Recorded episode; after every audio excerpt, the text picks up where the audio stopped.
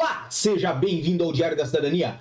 Meu nome é Célio Salvador, eu sou advogado e nós vamos falar sobre as notícias da semana. Vamos falar sobre CPLP, nacionalidade estrangeiros nas Forças Armadas. Tem bastante assunto, tem também assunto sobre proteção temporária e extinção do CEF. Então, hoje nós separamos aí várias matérias sobre Portugal, sobre imigração, sobre nacionalidade e obviamente trazemos isso aqui para você, por quê? Porque tudo isso foram notícias que saíram e que vale a pena ter menção e serem documentadas aqui no nosso canal. Vamos já à primeira, que é do público.pt, com a chamada Estudantes brasileiros dispensam visto CPLP por não poderem viajar na União Europeia. É isso que traz o público.pt no dia 17 de setembro de 2023. Esta matéria que é da Lusa. Muitos estudantes universitários brasileiros continuam a chegar a Portugal com visto de turista porque o visto CPLP, que é menos burocrático, não permite que o seu portador viaje para outros países europeus, segundo uma dirigente associativa.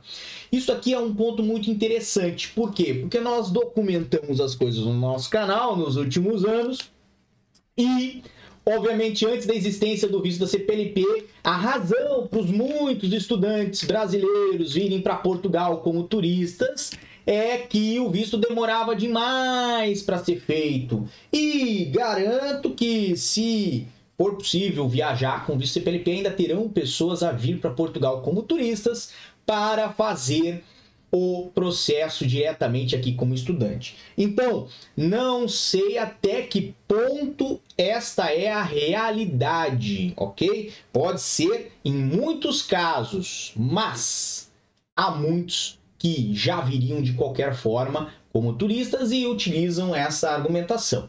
Fato é, a lei não compactua com interesses pessoais. A lei compactua com o que está na lei. E se a lei prevê que a pessoa deve solicitar um visto para finalidade de residência para Portugal, ela deve fazer, independente de achar que aquilo lhe apraz ou não lhe apraz. Obviamente, quem vem sem o visto fica à mercê do CEF e fica a aguardar liberar em vagas que hoje não há no sistema. Lembrando que hoje é dia 19 de setembro de 2023, são 7 e 17 aqui em Portugal e hoje não há no sistema nem opção para marcação pelo artigo 92, nem pelo artigo 91, ou seja, os estudantes que cá chegam como turistas não sabem quando vão se legalizar. E óbvio, quando forem se legalizar, não terão a possibilidade nem sequer de fazer o visto da CPLP, porque, evidentemente, não terão, aliás, a possibilidade de fazer a residência da CPLP, porque não tem o visto da CPLP. O que poderão fazer? No máximo, conseguir uma marcação telefônica com o CEF, que é bem e deveras difícil. Agora veja, um ponto é relevante aqui.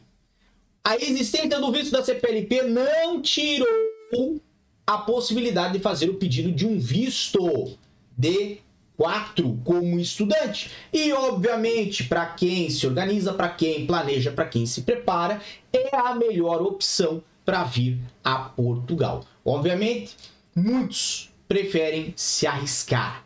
E, se preferem se arriscar, colocam a si mesmos no risco. A expressão já fala isso, já subentende essa situação. Agora, no outro lado, Angola, prometida celeridade nos agendamentos de vistos para Portugal, aparentemente não acontece.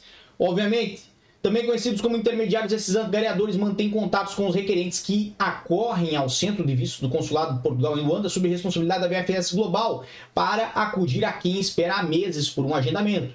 Além de circundarem um edifício localizado no Largo da Maianga, centro da capital angolana, alguns circundam também o interior, sobretudo o segundo andar daquelas instalações que diariamente recebem dezenas de requerentes. Numa visita efetuada pela luz daquele edifício, um dos angariadores dirigiu-se a um grupo de utentes que aguardavam impacientemente a sua vez ser atendido por um único agente que funcionava no balcão que funciona no balcão de informação quiosque digital da VFS Global. Em média, um utente que procura informações sobre o processo de emissão de visto naquele balcão espera cerca de uma hora e meia para ser atendido, enquanto o referido angariador intermediário comunica aos presentes a escassos metros do quiosque digital onde se encontra um funcionário da VFS Global que o processo de agendamento online era gratuito, mas dada a dificuldade de acesso à página, se prometia agendamento fácil em troca de dinheiro. Sua intervenção em viva voz não passa despercebida aos utentes sentados na sala esperando pela vez da sua senha e os interessados conversam ali mesmo com esse agente angariador que, sem qualquer identificação, ainda forneceu o seu contato garantindo à Lusa que, dada a limitação de vagas e a lentidão do sistema de agendamento, este poderia ser feito em troca de 70 mil kwanzas. Obviamente a matéria é mais longa, a matéria do Notícias ao Minuto, datada agora de... Ai Deus, calma aí, vamos lá. Vamos lá, datada de... Oh meu Deus do céu. Tem tanta propaganda no site. Lamento, certo? Mas é tanta coisa. Agora mais um outro negócio. Que se torna um site ruim. Particularmente de, de, de acompanhar. Bem, a matéria é recente. A gente não sabe de quando é. Porque efetivamente o site, Notícias ao Minuto, aparentemente dificulta o acesso e a visualização dos dados. Mas tá aqui, tá aqui. 17 de setembro de 2023, tá bom? Tá aqui. Então, qual que é a questão?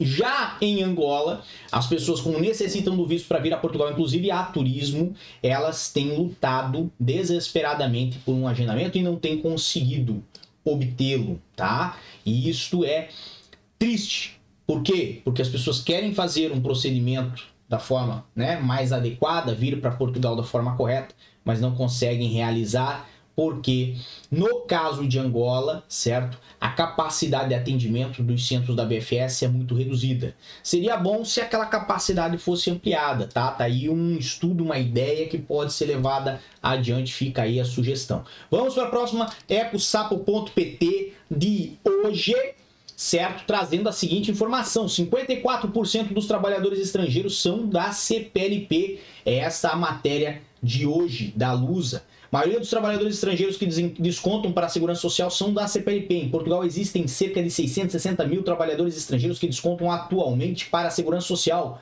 face a 120 mil em 2015. Destes, destes 660 mil, certo? 360 mil são da CPLP.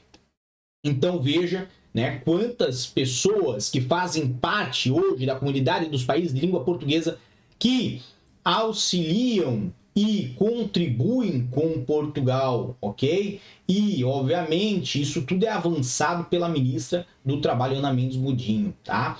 No seu discurso perante vários empresários, Ana Mendes Godinho salientou ser evidente que Portugal não consegue ter um crescimento conjunto como planeado se não tiver capacidade de ter trabalhadores e de atrair e fixar talento, ou seja, fazer as pessoas permanecerem em Portugal.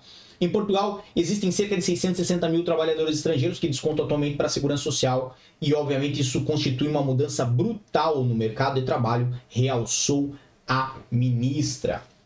Obviamente, entende o governo que uh, vale a pena, né, e a, aprofundar ainda mais a relação com os países da CPLP, tá? Obviamente, a governante lembrou ainda que o governo português aprovou a legislação sobre vistos com regras especiais para a CPLP, referindo ao acordo de mobilidade que permite uma entrada simples em Portugal destes trabalhadores. Tá aí, então, uma notícia muito boa, certo? Transmitida pela sapo.pt na data de hoje. Além disso, ainda temos mais uma muito boa. PS, cada vez mais confortável com estrangeiros nas Forças Armadas, língua é ultrapassável. A ideia de aceitar nas Forças Armadas estrangeiros, atribuindo-lhes em troca do serviço cidadania portuguesa e ultrapassando assim a necessidade de haver revisão constitucional, ganha força dentro da bancada do PS. O presidente da Comissão de Defesa, Marcos Perestrelho, é a favor e nem sequer coloca o domínio do português como necessário. Os militares também se posicionaram. O Major General Vieira Borges concorda, mas restringiria o universo à CPLP e o general Vasco Lourenço considera uma aberração. Marcelo já se mostrou mais favorável, parecendo agora aproximar-se da ministra da Defesa, que é cautelosa quanto à solução. Tá aqui um uh, extrato do público.pt, datado do dia 18 de 9 de 2023, em que poderemos, talvez em breve, ter aí a possibilidade de estrangeiros né, prestarem serviço militar aqui em Portugal, obviamente, né, nas Forças Armadas Portuguesas. E quem pode ter mais condições de uh, integrar essa relação são efetivamente cidadãos da CPLP. Ainda temos mais uma notícia, esta do Jornal de Notícias, da, de 18 de setembro de 2003, trazendo aí mulher ucraniana despedida por falta de prorrogação da proteção temporária. Esta é uma situação que nós estamos acompanhando de perto, que ah, vários cidadãos ucranianos e cidadãos que tiveram a proteção temporária destinada aos cidadãos ucranianos, certo? Estão com dificuldades nessa renovação. Por quê? Porque falta um despacho por parte do governo e quando essas pessoas se uh, uh, socorrem ao Serviço de Estrangeiros de Fronteira, certo? A resposta é que a renovação do documento está dependente de despacho do governo. Então, dessa forma, o ideal e o mais correto é que as pessoas tentem explicar aos seus empregadores essa situação, tá bom? Essa é a matéria do Jornal de Notícias. Também temos do Diário de Notícias uma matéria agora, bem recente, dessa semana também, falando faltam 40 dias para a extinção do CFPSP com dupla capacitação nos aeroportos e está a arder. Em outubro, a PSP assume em pleno e não tem policiais. Desabafa o Diário de Notícias, um elemento dessa força de segurança que está há mais de cinco anos destacado no aeroporto de Lisboa. Tem assistido, principalmente desde 2020, uma redução gradual do efetivo das esquadras aeroportuárias, agravando no último ano, desde que começou a formação dos agentes chefes e oficiais para assumirem as funções do CEF no controle de fronteiras a partir do dia 29 de outubro. Obviamente, como vocês sabem, a partir do momento em que o CF encerrar, vamos ter aí a AIMA cuidando administrativamente dos processos de residência, mas vamos ter também a PSP nos aeroportos e GNR nas fronteiras. Obviamente tem algumas fronteiras ainda a PSP, mas na maior, na maior parte delas terrestres e marítimas a GNR a atuar. Obviamente vai ser fundido o CF com a ACM, criando aí a Agência para Integração, Migrações e Asilo, AIMA, certo? E o registro, é, o Instituto dos Registros Notariado vão estar responsáveis pela emissão dos cartões. Obviamente, né, torcemos para que tudo corra da melhor forma possível e como vocês sabem, essa transição já ocorre nesse momento, inclusive que a condicionamento no atendimento do CEF em várias localidades do país, sendo que o sistema muitas vezes fica indisponível durante o dia, o que atrasa o atendimento e obriga vários reagendamentos. Nós já trouxemos essa informação também aqui no canal. Temos, por fim, essa notícia do Globo.com, certo? Essa notícia que é do blog Portugal Giro, do Jean Amato trazendo aí a chamada Portugal rever contagem dos anos para tirar a cidadania, trazendo o seguinte: o Parlamento de Portugal começa a trabalhar em uma reivindicação dos brasileiros, alterar a regra de contagem dos cinco anos para tirar a nacionalidade por tempo de residência. Autor da petição com mais de 2.500 assinaturas, o advogado Célio Sauri será ouvido em 4 de outubro na Comissão de Assuntos Constitucionais, Direitos, Liberdades e Garantias e será apreciada pela comissão em um debate longo após a apresentação do relatório final, explicou Sauer ao Portugal Giro. Em regra, a contagem de cinco anos para um estrangeiro pedir a nacionalidade só vale após a emissão da autorização de residência, ignorando a vida pregressa em território português. Como bem sabem vocês, nós estamos né, buscando a, ter uma alteração nessa lei de nacionalidade, podemos botar assim, na lei que está atualmente em vigor em Portugal, para que ela possa beneficiar quem foi quem fez a sua manifestação de interesse, ou quem foi né, parte do processo de manifestação de interesse, para contabilizar o período efetivo de residência em Portugal daquele processo. Ou seja, vamos supor aqui, José ficou dois anos aí para uh, ah, ter a sua primeira residência na mão. Obviamente, esses dois anos ele ficou à espera da manifestação de interesse, que vocês sabem tem a sua mora é demorada, é longa, certo? E nessa situação, José, quando conseguiu a sua primeira residência, começou a viver aqui em Portugal. Quando José fez cinco anos de vida em Portugal, ele não pôde entrar com a nacionalidade portuguesa. Por quê? Porque só contabiliza o tempo de residência legal. Ou seja, apesar dele ter cinco anos efetivamente vividos em Portugal, mesmo com a manifestação de interesse antes, o que é contabilizado são apenas os três anos em que teve o título de residência com o CERF. E aí José teria que esperar mais dois anos para poder dar entrada no pedido. O que, que nós estamos pedindo? Que se considere aquele período efetivo de residência que ocorreu pela manifestação de interesse para que beneficie José e não só José, milhares de pessoas. Obviamente, essa petição já foi para assinatura, já recolheu 2.902 assinaturas, o que eu tenho que agradecer muito vocês, tenho que agradecer também é, o Portugal Giro e outros canais que também divulgaram a nossa petição para assinatura e, obviamente, né, torcemos para que a lei mude para beneficiar as pessoas. Obviamente, tudo isso nós vamos trazer mais aqui no nosso canal. Mas antes de acabar, eu vou trazer para vocês em que data estão os aceites das manifestações de interesse, já que esse é o tema. E os aceites das manifestações de interesse estão em 16 de março de 2022, na data de hoje. Então, se você tem manifestação de interesse, agora você já sabe que a sua pode estar bem próxima de ser aceita. Basicamente, é isso para essa terça-feira.